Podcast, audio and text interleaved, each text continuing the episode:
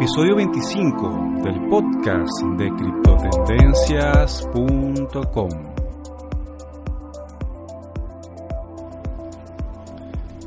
Hola y bienvenidos nuevamente al podcast de criptotendencias.com, un lugar para los entusiastas de Bitcoin, las criptomonedas y la tecnología blockchain. Quien les habla, el anfitrión de este espacio, Franklin Roldán. Como en cada episodio, quiero invitarles a que visiten nuestro sitio web criptotendencias.com. En redes sociales pueden ubicarnos en Facebook e Instagram como arroba criptotendencias, en Twitter arroba cripto-t y en Telegram pueden encontrarnos como criptotendencias. Ya comienza el episodio número 25 de nuestro podcast. Quiero darle la bienvenida al podcast de criptotendencias.com a Joaquín Moreno, fundador de BTC en español, quien además fue desarrollador de negocios para Consensus, una de las compañías más reconocidas dentro del ecosistema blockchain en todo el mundo. Joaquín, bienvenido a nuestro podcast y quisiera que fuera usted quien le contara brevemente a la audiencia un poco de esa trayectoria para que entremos en materia. Hola Franklin y a toda la audiencia, muchísimas gracias por, la invitación y un gusto poder participar este, de esta conversación. Eh, bueno, la historia con Bitcoin, eh, comencé en 2013, de casualidad, por un error. Eh, me mandaron un email para ser desarrollador de negocios de una startup, en ese momento para Latinoamérica. La startup era de Estados Unidos y bueno, yo venía haciendo, trabajando como product manager en una empresa de desarrollo de software y se dio esta oportunidad. Eh, justo dio la casualidad que por otras razones viajaba a Estados Unidos, me reuní con el CEO, etcétera, así que mm, de alguna forma fue casualidad que me metí. Y ahí en ese momento, bueno, tenía que salir y, hablar con las diferentes em, tiendas de, conveniencia o tiendas como Oxxo, 7-Eleven y demás. Entonces, tenía muchísimas reuniones porque el objetivo de la startup era que la gente pueda comprar bitcoins eh, pagando en efectivo en una tienda eh, de ladrillos, ¿no? Una tienda física. Entonces, bueno, muchas, muchas conversaciones. En ese momento estamos hablando de fines de 2013, principio de 2014 como te imaginarás, en ese momento nadie entendía nada de lo que era Bitcoin. Y, me di cuenta que había una necesidad de, poder acercar más esta tecnología y, sobre todo el conocimiento de esta tecnología. Y ahí junto con Andrés Fleischer, que también tenía esa misma idea y demás, eh, nos conocimos ahí en el Bitcoin Center en Buenos Aires y juntos eh, armamos BTC en español, que, que bueno, eh, fueron, desarrollamos algunos videos. El primero fue publicado el 14 de octubre de 2014. Em, y bueno, hicimos dos, temporadas, unos 20, 20 videos. Después Andrés eh, salió una oportunidad de sumarse a Ripio, así que se sumió a Ripio. Y bueno, yo seguí con cinco episodios más. Y a su vez eh, gustó mucho y, y, bueno, también hicimos BTC en portugués, eh, junto con eh, Aleijo, eh, que está en Río de Janeiro, y él también es un impulsor de tecnologías a, nivel Brasil. Así que, bueno, filmamos una serie de episodios y también los publicamos en ese canal. Bueno, a partir de ahí, en ese en paralelo a todo esto, em, emprendí junto con Pele Braingart, que, que, ahora está trabajando en el equipo de Uport, y, bueno, emprendimos en un sitio web para que la gente pueda encontrar la mejor forma de enviar dinero de un país a otro usando métodos tradicionales y Bitcoin. Entonces, en esa época eh, nos integramos con más de 12 exchanges en todo el mundo y en tiempo real uno podía encontrar esa información. La verdad que era, era un proyecto súper interesante. Em, a partir de ahí, eh, bueno, yo en, 2015, a mitad de 2015, em, me fui a trabajar a, a una compañía que se llama Globant. Es una empresa que tiene 6.000, 7.000 habitantes, eh, perdón, eh, empleados en todo el mundo.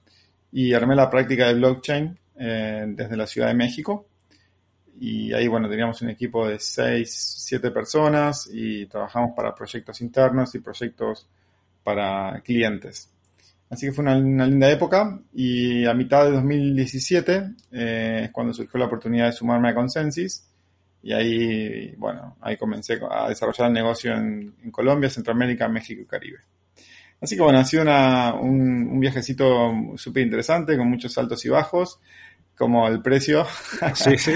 y, la verdad que, que, bueno, desde, desde diciembre pasado eh, ya no estoy más trabajando en Consensus y con algunos ex empleados de Consensus armamos una consultora que se llama MetaMesh y hace un par de meses em, comencé nuevamente con, el proyecto, retomé el proyecto de educación y bueno, comenzamos con BTC en español a, publicar nuevos videos en el canal de YouTube y también a, hacer un podcast.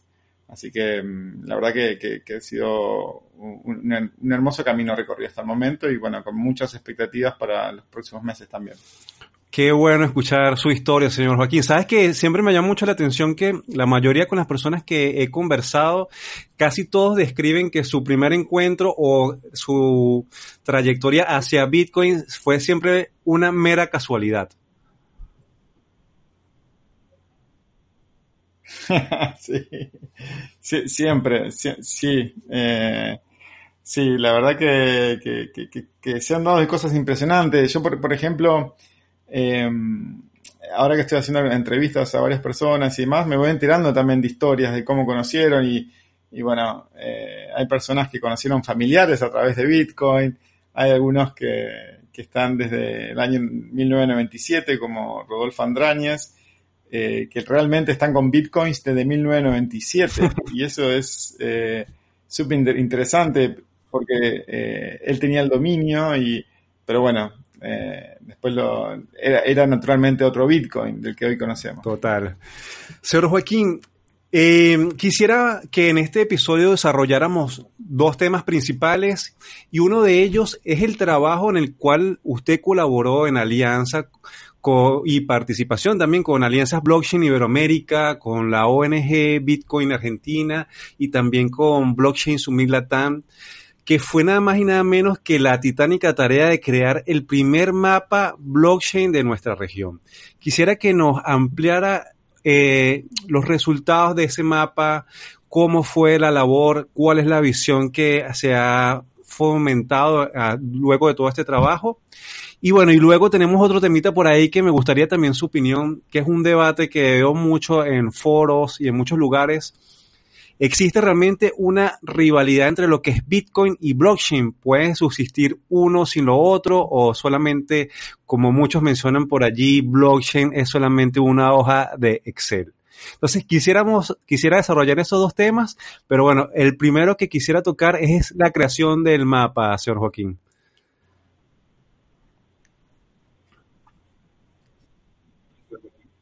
Bien, buenísimo. Eh, gracias por esta oportunidad. Em, bueno, la historia del mapa del ecosistema blockchain nació creo que ya hace, más de un año y básicamente hubo como dos iniciativas en paralelo. Primero estaba la iniciativa eh, creada eh, por el lado de la ONG de Bitcoin Argentina. Por otro lado, que, comenzaron a, hacer, a recopilar información ya el año pasado. Y por otro lado estaba, surgió del otro lado de la cordillera, digamos, en Chile, la eh, Blockchain Summit Latam, haciendo también su propia eh, eh, recopilación de información junto con América Economía. Em, y, bueno, se empezaron a desarrollar en paralelo. América con, Blockchain Summit Latam con América Economía tuvieron resultados. La, la encuesta era un poco más fácil de contestar, no tan profunda como la de la ONG de Bitcoin Argentina. Y entonces recopilaron datos relativamente rápido y eh, en el medio de todo esto, el año pasado, en diciembre del año pasado, lanzamos eh, oficialmente eh, dentro del evento de la BitConf la ONG, que, que, es en realidad la Alianza Blockchain Iberoamericana, que es una, una alianza de comunidades latinoamericanas en pro de las blockchains abiertas. Entonces, de alguna forma nosotros como parte de nos dimos cuenta que estaban estos dos esfuerzos, dijimos, bueno, ¿por qué no tratar de juntar los esfuerzos y nosotros como alianza, con, el alcance que tenemos con las diferentes comunidades que forman alianza, también colaborar en, hacerlo. Entonces, ya en la primera mitad de, este año, eh, ya empezamos a conversar las tres entidades, la ONG de Bitcoin Argentina, eh, Blockchain Summit Latam y la Alianza, empezamos a, trabajar más coordinadamente. Y este primer eh, mapa del ecosistema básicamente está basado en, la información que estuvo recopilando Blockchain Summit Latam.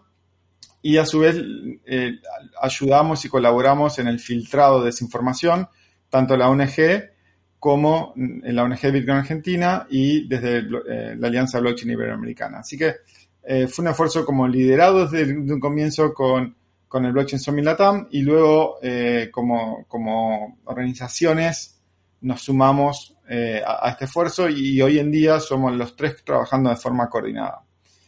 Em, ya estamos trabajando en una segunda versión eh, con información actualizada, así que si tú estás en una empresa o en una organización o, cualquier tipo de organización, desde educación a desarrollo tecnológico, eh, media, gobierno, energía, legales, investigación, etcétera, em, e-, es bienvenido a, a, que te sumes a esta encuesta y que llenes un pequeño formulario. Si googleas eh, mapa eh, ecosistema blockchain Latinoamérica, vas a encontrar la información, hay algunos artículos publicados em, y vas a poder encontrar el link para completar la información. Em, como, resultado de, esta, primer, de esta primera encuesta hay, datos interesantes, como por ejemplo que, el país donde más registrados hubo es Argentina, con 22 empresas u organizaciones.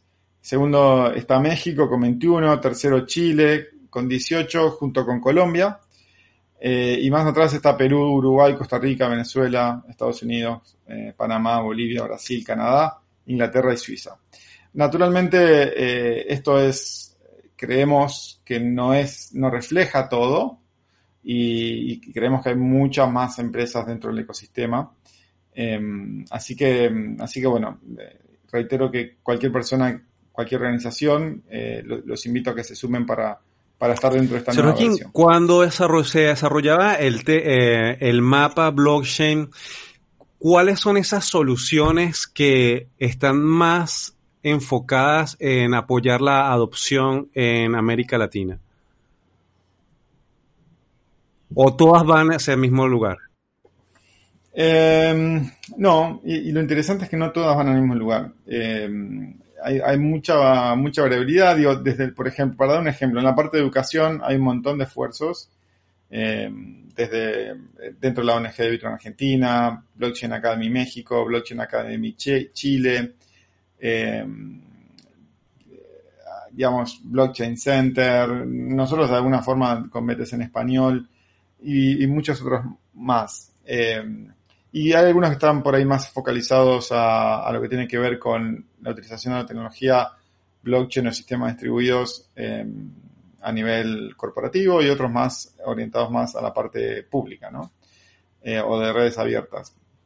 Creo que lo que el, feeling que, tengo desde mi experiencia y cómo ha evolucionado en los últimos años, lo que ha pasado es que este año ha habido un poco menos de, inversión. Em, y hay algunas empresas que, se dedicaban exclusivamente a blockchain y que ahora como estrategia para poder subsistir están haciendo cosas más allá de blockchain. Son expertos en blockchain, pero están haciendo cosas más allá de blockchain. Em, lo que me parece súper interesante también, ¿no? Em, y desde, desde servicios financieros, acá sí se ve una, también creo que, hay una gran diferencia. Hay muchas personas súper enfocadas en, eh, en, el retail, eh, es decir, en los consumidores finales.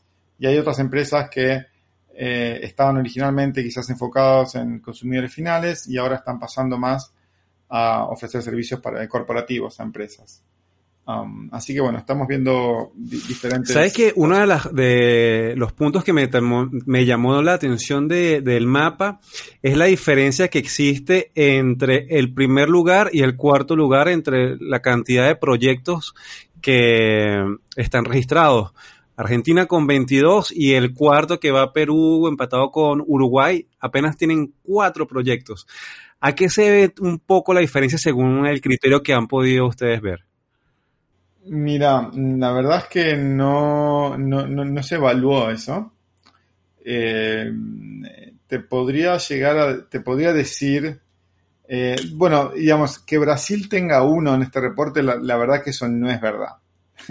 Brasil tiene muchísimos proyectos más, pero bueno, en esta muestra que se tomó, eh, naturalmente hay, hay, ciertas cosas que no reflejan del todo la realidad. Particularmente me refiero a lo de Brasil, ¿no? que está claro que no tiene uno. Respecto a los otros países, eh, creo que eh, creo que tiene que ver mucho con, con, cómo se han formado las comunidades también. eso quiera, uno quiera o no, eh, afectan el desarrollo del ecosistema local y en, el desarrollo, eh, eh, digamos, empresarial y, de organizaciones. Creo que Argentina, digamos, para mí, desde hace hace mucho tiempo tenía una combinación muy interesante de tener buen talento técnico, de que la electricidad en su momento era barata eh, y a su vez teníamos restricciones monetarias. Eh, quizás tantas como ahora, ¿no? Pero, pero, pero bueno, todo ese combo de, situación hizo que, explotara muy rápidamente este tipo de alternativas tecnológicas, sobre todo para la libertad como, como humano, para transferir valor. Y eso ha llevado a que, bueno, parte del ecosistema Argentina esté liderando, ¿no? Segundo México con 21, creo que, está muy relacionado también con, con, la cantidad de, y el movimiento fintech que hay en México, que es enorme. Es, eh, creo que no sé si están ahí cabeza a cabeza con Brasil en términos de cantidad de, empresas fintech. Año a año están peleando, eh, peleando la punta. Y, la cantidad de dinero que, se invierte también, ¿no? Y, al estar muy cerca de Estados Unidos, hay muchas cosas que son más fáciles. Chile, la, verdad que Chile también tiene, tiene una particularidad eh, que, que, es relativamente pequeño, todos se conocen eh, y también tienen un sistema, más allá de las, de las cosas que han pasado, de los eventos que han pasado últimamente, tienen un sistema financiero relativamente estable, entonces eh, eso les permite también poder invertir y recibir inversiones de afuera también. Aunque el mercado local es bastante pequeño y, siempre también están pensando mirando para afuera. Y por último, Colombia, que está, digamos, eh, empatado con Chile. Eh, desde mi, perspectiva, esto no, digamos, no es, mi opinión personal. Eh, creo que también tiene que ver con las ganas de emprender que hay en Colombia y las ganas de, crecer y a su vez el talento. Hay, mucho talento en Colombia y, creo que, eso también ha sido una combinación muy interesante para que hoy en día haya muchas empresas ahí. Joaquín, ahorita para la creación del segundo mapa, las personas que estén interesadas allí pueden ser de cualquier sector a lo que ustedes mencionaban, pero quisiera hacerle eh, una, una consulta. ¿Qué filtros se le están aplicando a todos los proyectos que están apareciendo en el mapa? Básicamente es que la empresa sea seria eh, o que tenga un track record mínimo. Cuando me refiero a track record me refiero a que tengan las redes sociales, que esté funcionando, que la página web eh, diga quiénes son, que el proyecto esté claro. Eh, naturalmente te imaginarás que hubo muchos proyectos tipo ICO que que, la realidad era que eran, eran mentiras o eran, digamos, un scam. Eh, y naturalmente, digamos, si veíamos que había un proyecto que estaba postulado que tiene tres followers en YouTube o en, Twitter y, la página web no dicen quiénes son, hay un link de referencia, nada, naturalmente ese proyecto no se cuenta. Em, ese tipo de filtros son los que, los que más se tienen en cuenta, digamos, ¿no? Que, que, por ahí que el dueño, que la persona que esté liderando ese proyecto conozca a alguien más de la comunidad, que, que de alguna forma haya algo de, de conocimiento de ese equipo, de esas personas que están liderando. eso se lo pregunto porque eh, eh, vi mucho en Twitter, en ciertos foros, que muchas personas se estaban preguntando ese tipo de consultas para saber cómo podrían aplicar para sus proyectos. Sobre todo, por lo menos en Venezuela, que hay diferentes iniciativas de personas que quisieran postular su proyecto allí y pues de esa manera también darle visibilidad a lo que están desarrollando. Sí, definitivamente. O sea, eh, eh, eh, que Venezuela tenga tres proyectos en este primer reporte, realmente coincido que no, no hay algo que no está bien. y me encantaría que haya muchos más proyectos, naturalmente. Eh, y, sé que hay muchos proyectos en Venezuela. Así que sí, digamos, me encantado. Después, si quieres, te paso el link para, para ponerlo en, las notas del post, eh, para que para tu audiencia se pueda, los interesados se puedan registrar. Claro que sí, señor Joaquín. Ahora quisiera ahondar un poquito en el segundo tema que le quería consultar y era su opinión en ese debate que está surgiendo mucho, sobre todo eh, en foros y en Twitter, sobre la compatibilidad de Bitcoin y blockchain. Si no puede, si todo lo que es fuera de Bitcoin realmente es algo que no es funcional o ese término de blockchain que ahorita se está usando mucho para marketing, para realmente hay una compatibilidad o hay una pelea, una rivalidad entre estos dos términos y sobre todo en el aporte que están ambos ambos términos impulsando la adopción. Claro. Mira, em, digamos, esta, esta discusión, yo recuerdo allá por el 2013, en 2013 ni siquiera hablamos de blockchain, hablamos de BTC con minúscula, que era la moneda, y BTC con mayúscula, que era la tecnología. Eh, para que te des una idea, recién yo a principios de 2014 empecé a escuchar la tecnología, blockchain y demás, pero pero, pero fue un término que surgió en esa época. A ver, digamos, blockchain, como bien lo dice la palabra, es una cadena de bloques, ¿ok? Entonces la pregunta que surge es, ¿qué tienen esos bloques adentro? Y en el fondo tienen información de las transacciones. Entonces, la verdad que para mí blockchain es una estructura de datos, una estructura de cómo se estructuran y cómo se conectan los diferentes datos, es decir, las transacciones. ¿Ok? Eh, eh, digamos, esa distribución, em, la forma como está hecha en, Bitcoin es lo que genera la innovación. ¿sí? Y una cosa muy importante es que es necesaria tener esa criptomoneda o Bitcoin, es necesaria y es fundamental para generar los incentivos para que todo el sistema funcione. Eso es algo que muchas veces la gente no se da cuenta y piensa que uno crea tokens así de la nada y sin sentido, ¿no? A lo que voy es, hay muchas criptomonedas que hacen cierto sentido porque tiene una funcionalidad em, que realmente agregan valor. Por decir un ejemplo, por ejemplo, el Ether dentro de, Ethereum. Em, podemos estar de acuerdo, no podemos estar de acuerdo hacia dónde está yendo la tecnología, lo que sea, pero en el fondo, en el fondo, en el fondo, uno necesita esa criptomoneda para poder generar los incentivos suficientes para que las personas que forman la red y la red siga funcionando. Yo he estado en muchas conversaciones, muchas conversaciones con empresas o con consorcios privados que quieren crear su blockchain. Y están todos muy lindos, todos hablando de blockchain, que la blockchain es, inmutable, que bla, bla, bla, que esto, que el otro.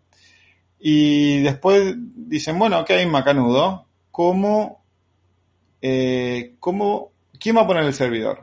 Ah, yo pongo un servidor. Bueno, y vos también. Bueno, listo, pon el servidor, tenés que poner un desarrollador que esté manteniendo el servidor, tenés que asegurarte de que, de que, bueno, de que esté funcionando, de que se esté manteniendo, eh, de que no se caiga la red, de que haya mínimo cierta cantidad de nodos para que realmente sea lo suficientemente confiable.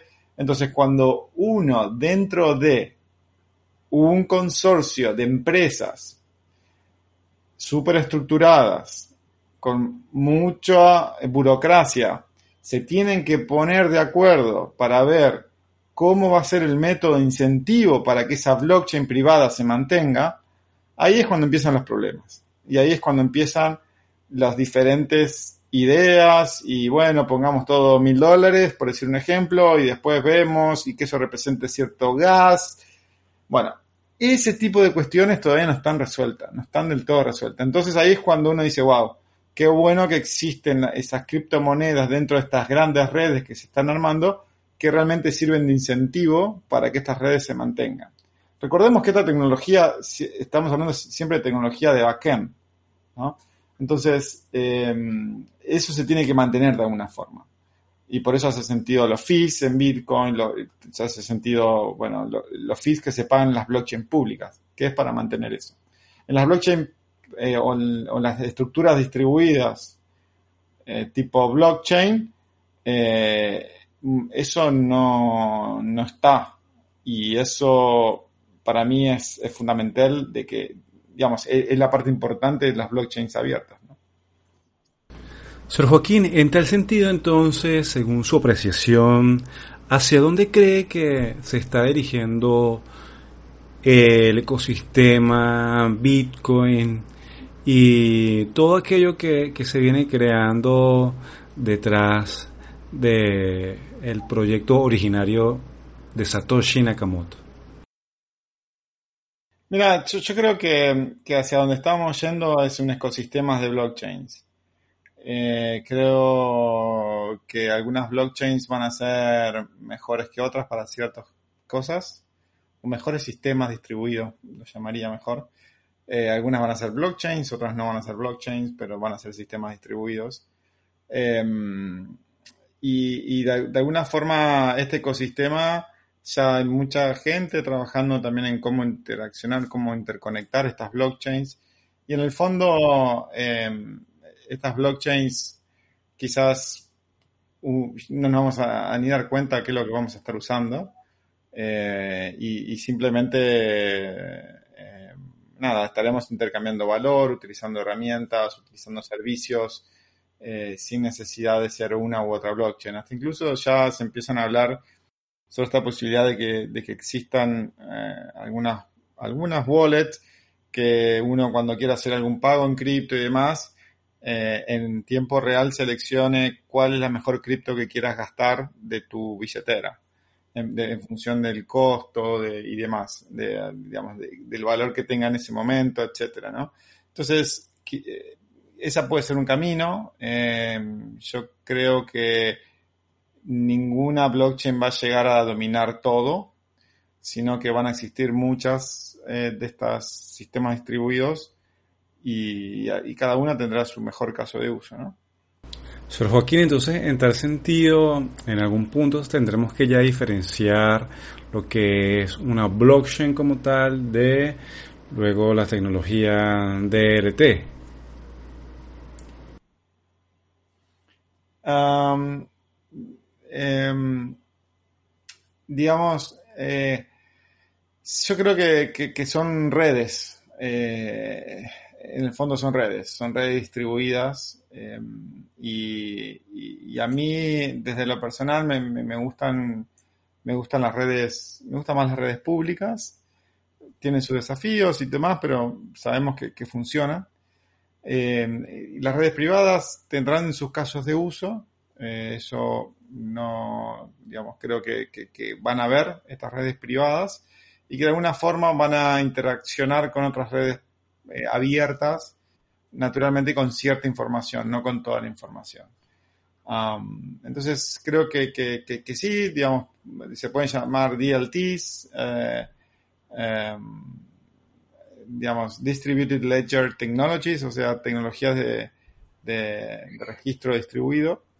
Em, Así que, digamos, creo que, va a ser un, ecosistema que va a estar todo el tiempo viviendo y yendo, viniendo y, demás. Pero bueno, estamos en pleno inicio de, esos, de ese ecosistema. Sobre eso que usted me comenta que está, estamos en esos inicios del ecosistema, muchas personas se preguntan ya cuando ven un precio de Bitcoin de 8 mil, 9 mil, 10 mil, aún cuando llegamos a 20 mil, que piensan que aún está, que aún, o que ya es tarde para involucrarse en todo lo que es este, esta nueva disrupción que trajo consigo Bitcoin. ¿Usted qué piensa al respecto? Mira, em, yo pensaba lo mismo cuando ingresé en 2013. Em, en 2013 yo recuerdo que antes de que empiece a trabajar en la industria, eh, estábamos con amigos reunidos tomándose unas cervezas y surgió el tema de Bitcoin y medio que nadie sabía nada. Lo único que sabíamos era el precio y dijimos, eh, che, compramos, no compramos. Ay, no, no, no. Me parece que no, está muy caro, dijimos. Y en ese momento el dólar, el Bitcoin estaba a 250 dólares. Eh, después, en diciembre de 2013, llegó a los 1100 y pico, 1200, de función, depende, fue el pico anterior. Y, después bajó a 250. Eh, creo que, ese comportamiento es un comportamiento que tiene que ver con los mercados, con, y ese comportamiento es muy probable que, persista en el tiempo. Eh, de hecho, la historia de Bitcoin lo dice, ya vio, no, no recuerdo bien, pero como cinco o seis burbujas eh, um, en la historia de Bitcoin. Entonces, eh, yo creo que lo importante es que la gente no piense en esto como que si quiero ganar plata ya y en el mes que viene me hago millonario, no. Esto va más allá de eso em, y, digamos, creo que lo importante es entender esta tecnología, lo que permite hacer a nosotros como individuos y, bueno, y si esto sube con el tiempo, la verdad que, que, digamos, bienvenido sea. Em, pero bueno, yo desde mi punto de vista no estoy solamente por eso, estoy por muchas otras cosas más. Totalmente de acuerdo con usted, señor Joaquín. Ahora que hablamos también de todo lo que tiene que ver con la adopción de Bitcoin, la tecnología, uno de esos pilares es la educación, señor Joaquín, y es algo que usted está tratando y trata de hace tiempo ya en BTC en español. Quisiera que nos ampliara un poco más el proyecto, qué pueden encontrar las personas allí, qué viene y qué pueden aprender. Bien. Em, en, BTC en español, eh, pueden, bueno, pueden entrar en la página BTC en español con n, español.com y ahí van a encontrar los últimos videos y demás, o lo googlean y van a encontrar seguramente el canal en YouTube. Em, bueno, estamos en, varias redes sociales, en, en Instagram, en Twitter y en Facebook. Um, y hace, hace dos semanas lanzamos el podcast de BTC en español, donde hablamos con, diferentes referentes de, eh, durante aproximadamente una hora, con diferentes referentes del, ecosistema en toda Latinoamérica. Em, la verdad que han surgido charlas súper interesantes. La primera fue con, Diego Gutiérrez Aldívar de RSK. Em, así que, que, bueno, vienen, se vienen charlas muy interesantes Em, así que bueno, tenemos estos dos grandes proyectos, el, el, podcast y los videos. En los videos tutoriales el objetivo es em, educar a la gente eh, de una forma que sea lo más fácil posible, que sea, eh, que sea digerible, que, la persona realmente le dé ganas de seguir aprendiendo más. Entonces, le ponemos mucho énfasis en el script, en, el, texto, de explicarlo bien, de que haya ciertas animaciones que, ayuden a comunicar y, y bueno, le, ponemos realmente mucho, mucho cariño, mucho amor, digamos, eh, muchas horas de, trabajo. Eh, y bueno, ya estamos trabajando también en algunos cursos, eh, algunos cursos gratuitos y, otros cursos pagos, pero, pero bueno, ya estamos trabajando en, en la producción de esos, de esos contenidos y, vamos a ver, vamos a ver cómo, no, cómo, cómo lo recibe la gente. Eh, así que bueno, cualquier cosa nos, escriben por las redes, por Twitter y demás. nos encuentra como btsenespanol.com. Señor yo he visto los videos y la verdad que, o sea, cualquier persona que quiera aprender, allí tiene información sumamente esencial para comprender qué es Bitcoin, qué pasa en el ecosistema y aún como recientemente también crea por ahí también cómo protegerse de los scams y todo este tipo de cosas que rondan también por allí. Bueno, muchas gracias. Me, alegro que, te gusten y, ojalá que, bueno, también a, tu audiencia tengan la posibilidad de verlos y, bueno, y seguirnos si, les interesa. Sor Joaquín, ¿en qué otros proyectos aparte de BTC en español anda usted? Bueno, eh, estoy aportando parte de mi tiempo a la alianza. Eso, eso me, parece, me parece importante. Eh, estar en contacto con, la comunidad y demás. Y a su vez estoy como socio dentro de MetaMesh, que comentaba al principio, que es, la, consultora. Eh, así que bueno, dentro de la consultora tenemos algunos proyectos en los cuales estamos trabajando, armando propuestas, eh, definiendo presupuestos, etcétera. Eh, así que bueno, son unos proyectos interesantes.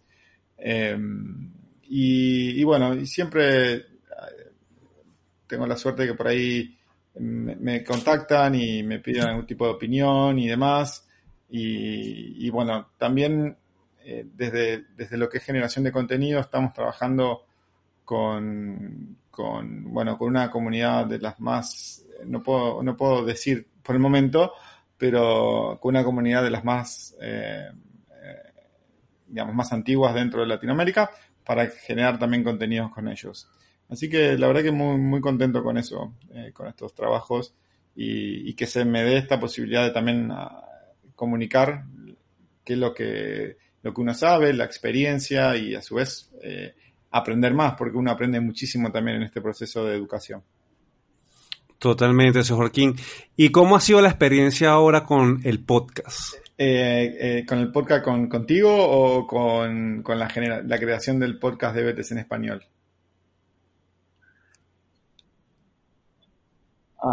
con la creación del podcast de BTC en español. ¿Cómo ha sido esa experiencia? ¿Cómo, cómo ve también este formato también para la difusión de todo lo que pasa dentro del ecosistema Bitcoin? Me parece que es un formato interesante. Eh, yo hasta hace algunos meses no escuchaba mucho podcast pero bueno, después empecé al gimnasio y dije, bueno, ¿por qué no escuchar podcast? Y la verdad que me vino muy bien. Y hablando con mi esposa, hablando con, otra gente en otros países, eh, me comentaron que cuando lancé los nuevos videos de BTC en español, me dijeron, che, ¿por qué no, no haces algo de podcast?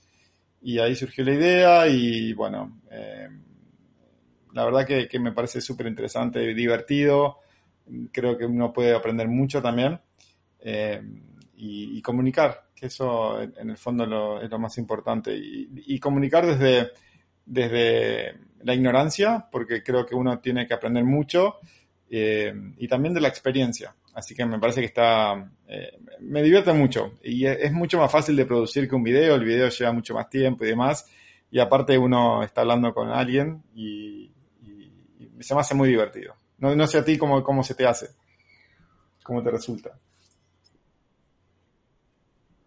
Sí, también ha sido realmente una experiencia de aprendizaje porque también me permite conversar con personas que tienen ya una trayectoria amplia dentro del ecosistema como usted y casi y todos los invitados que, he tenido. Bueno, imagínese, qué mejor manera de aprender de que es conversar ya con los que saben. Entonces, bueno, me ha servido para dos cosas, para comunicar, como usted bien dice, aportar también esa parte ah, de la difusión y también para aprender, que eso era realmente también lo que yo quería, aprender de los que llevan el ecosistema adelante desde hace muchos años. Excelente. Señor Joaquín, ya para concluir el podcast, me gustaría que nos dejaras algunas últimas reflexiones sobre todo el acontecer de Bitcoin y blockchain en la región, y que también nos comparta esos contactos para que las personas que estén interesadas en conversar con usted, en escribirle, puedan hacerlo. Bien.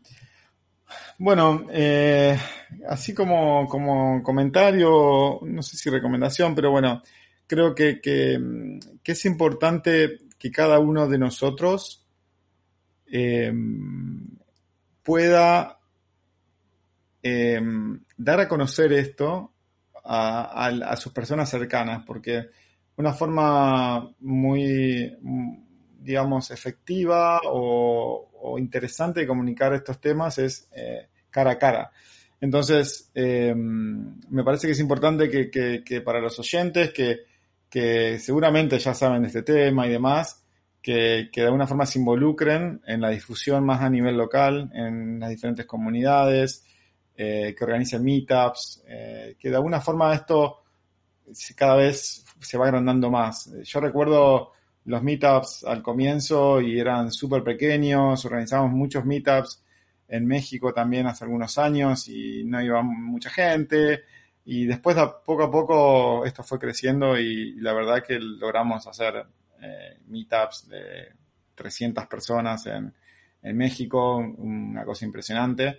Eh, llenamos un lugar eh, y bueno, creo que es importante que, que, cada uno se sienta parte de este ecosistema y no simplemente como un oyente, sino que también eh, como una, parte activa para la difusión y, el entendimiento de esto.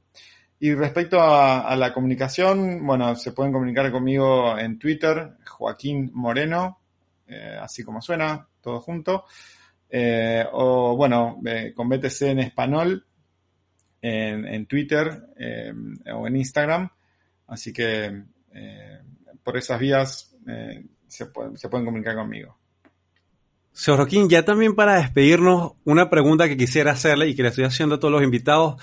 ¿Tiene alguna cripto, alguna moneda en especial que le guste y le llame la atención poderosamente?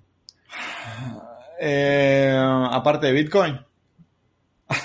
Puede ser Bitcoin. Sí. Puede ser solamente Bitcoin también. Mira, por el momento la que más me atrae es Bitcoin. Eh, Ether me parece interesante. O sea, criptomoneda o tecnología, porque son dos cosas diferentes, de cierta forma.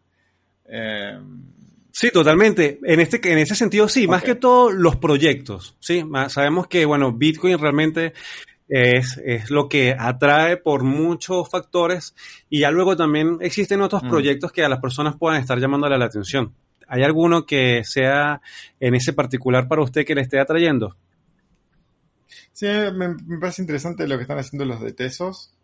Eh, creo que es un concepto que si evoluciona bien puede llegar a ser eh, bastante innovador en términos de bueno, una, blockchain que se autogobierne en cierta forma. Eh, me parece interesante eh, como para seguirle eh, cómo evoluciona. Perfecto, señor Joaquín. Bueno, muy agradecido por su tiempo para el podcast de criptotendencias.com y el mayor de los éxitos en todos sus emprendimientos, señor Joaquín. Bueno, Franklin, muchísimas gracias por, esta oportunidad de, de hablar contigo, de conocernos más y, bueno, compartir este rato también con, tu audiencia. Será hasta la Muchas gracias, Joaquín. Claro que sí. Muchas gracias.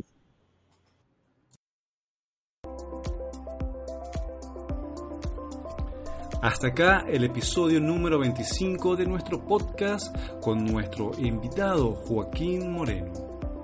Gracias por escucharnos.